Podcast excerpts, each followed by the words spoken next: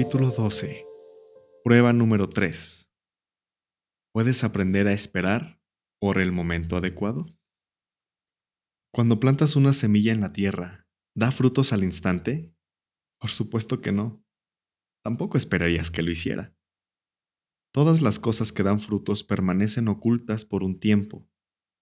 Esta es una verdad universal tanto en el mundo físico como en el espiritual. Se llama ocultamiento. ¿Y quién mejor para hablarte de todo lo oculto que tu servidor? Verás, si le das tiempo al proceso de ocultamiento, te aseguras de que se desencadenen grandes cosas en el mundo. Por otra parte, si intentas acelerar el proceso, no tendrás nada más que una semilla inactiva sin brote a la vista. ¿Te suena como algo parecido a la muerte? A mí desde luego sí. Entonces, ¿qué significa mi metáfora de la semilla para ti?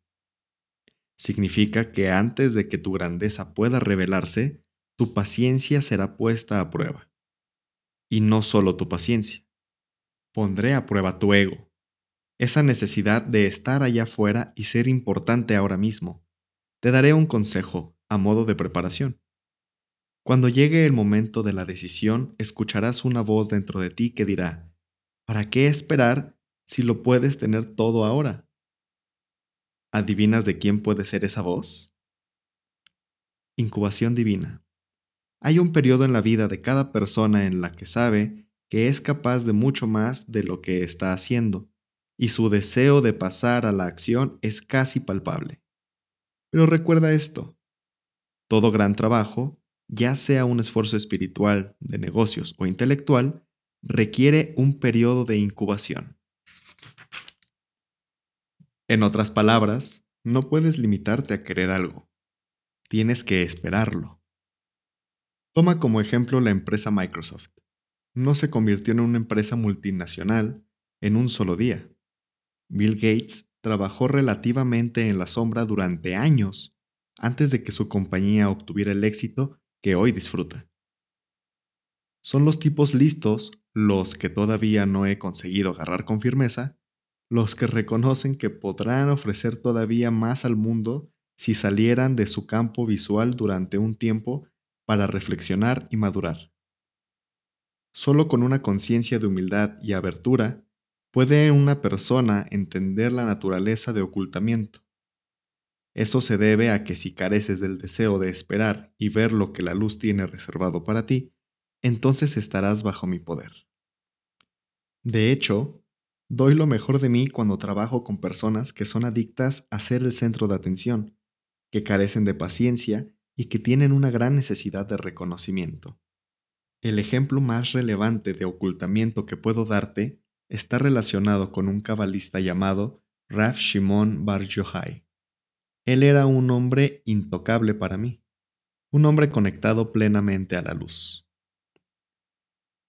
Rav Shimon Bar Yohai. Rav Shimon vivió en Israel durante el siglo II, una época muy turbulenta del dominio romano. Rav Shimon estableció su residencia en una cueva apartada en las montañas.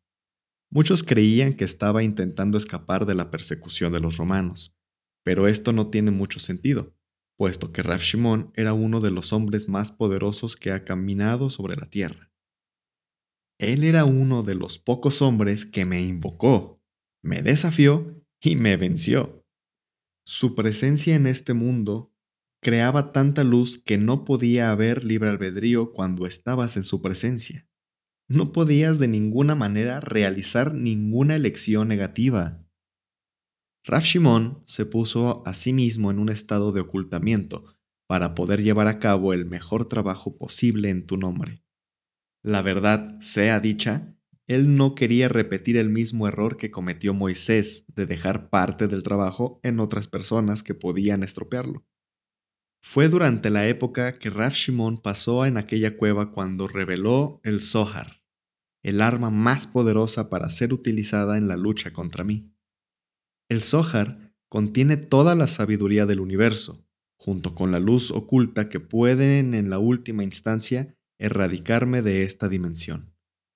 Como puedes imaginarte, intenté detenerle, este hombre demostró tener una paciencia extraordinaria. Él entendió el proceso por completo.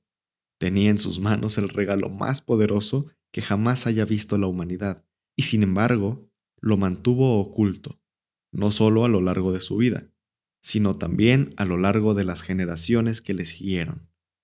Tuvieron que pasar 1200 años antes de que su gran obra fuera revelada a la humanidad.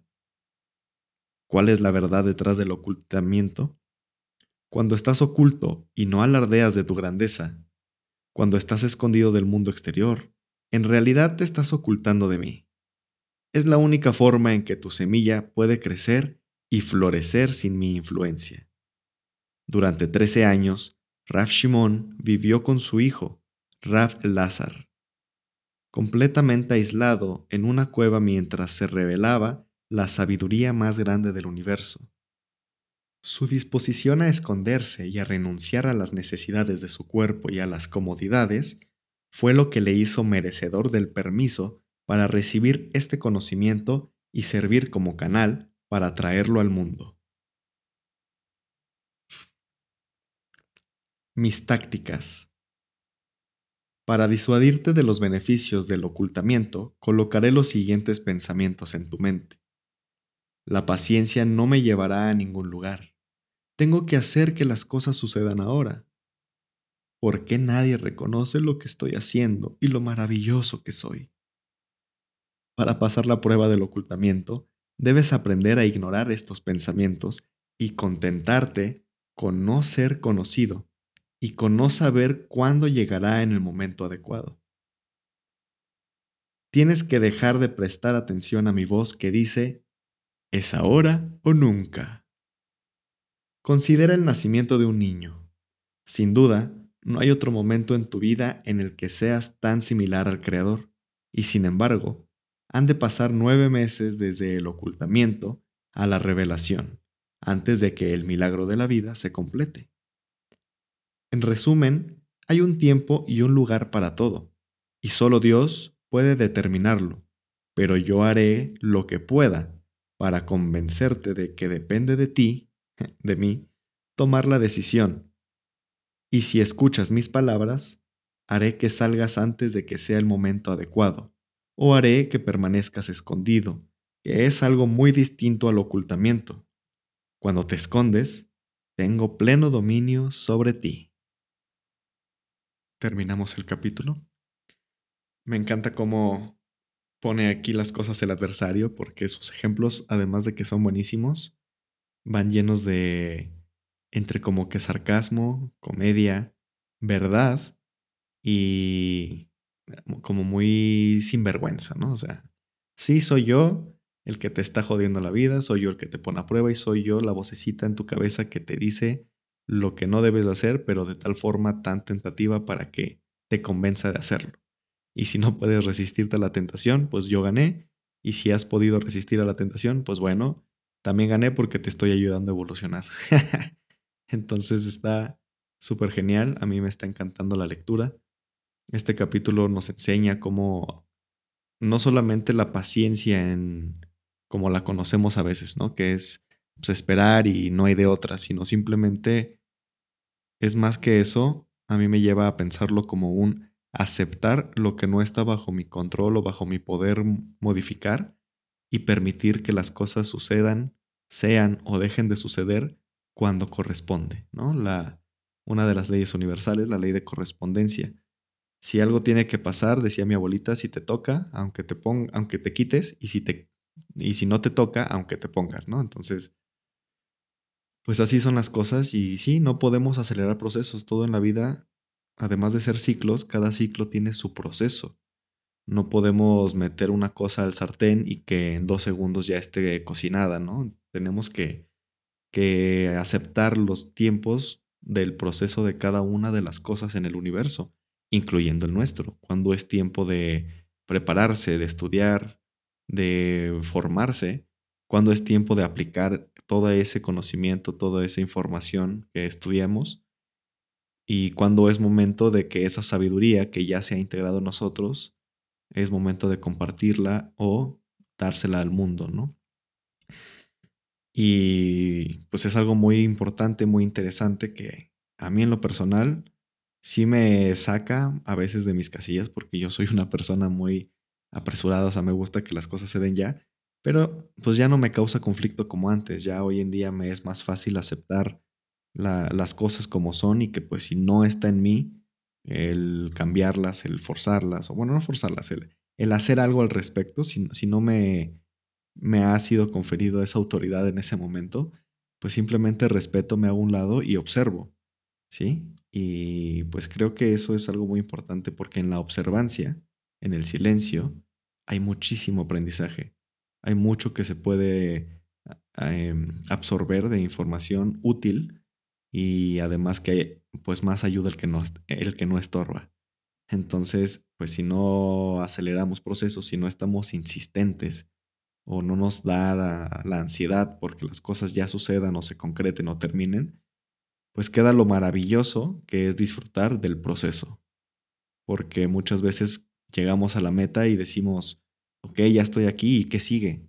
¿Cómo que qué sigue? Pues qué aprendiste, cuéntame, qué, ¿Qué viste? ¿Qué observaste? No, pues es que estaba tan ocupado enfocándome en llegar ya a la meta que ni siquiera recuerdo el proceso. Y eso, pues bueno, para mí en lo personal, hoy en día, creo que de cualquier acción, de cualquier meta, de cualquier logro, de cualquier propósito en la vida, lo más importante es el proceso. No es llegar o no llegar, sino simplemente disfrutar todo lo que se vivió durante el trayecto del punto A al punto B. Y pues bueno, esas serían mis, mis palabras después de leer este capítulo. Cuéntame por favor en los comentarios si es que estás en YouTube o en la encuesta que ya puedo meter a Spotify. ¿Qué te está pareciendo? ¿Qué opinas tú al respecto? Em, no sé, que a lo mejor observaste en esta pequeña prueba de paciencia de pasar de, del principio del capítulo al final. Y pues ahí te voy a leer. Este, ya sabes que me puedes dejar un like, ya sabes que me puedes apoyar siguiéndome en redes sociales y compartiendo para que pues a más gente le pueda llegar este útil libro en audio para que pueda irse expandiendo esta información. Bueno, entonces me retiro, vamos al siguiente capítulo y te mando un súper abrazo. Gracias por estar aquí. Nos vemos en la siguiente.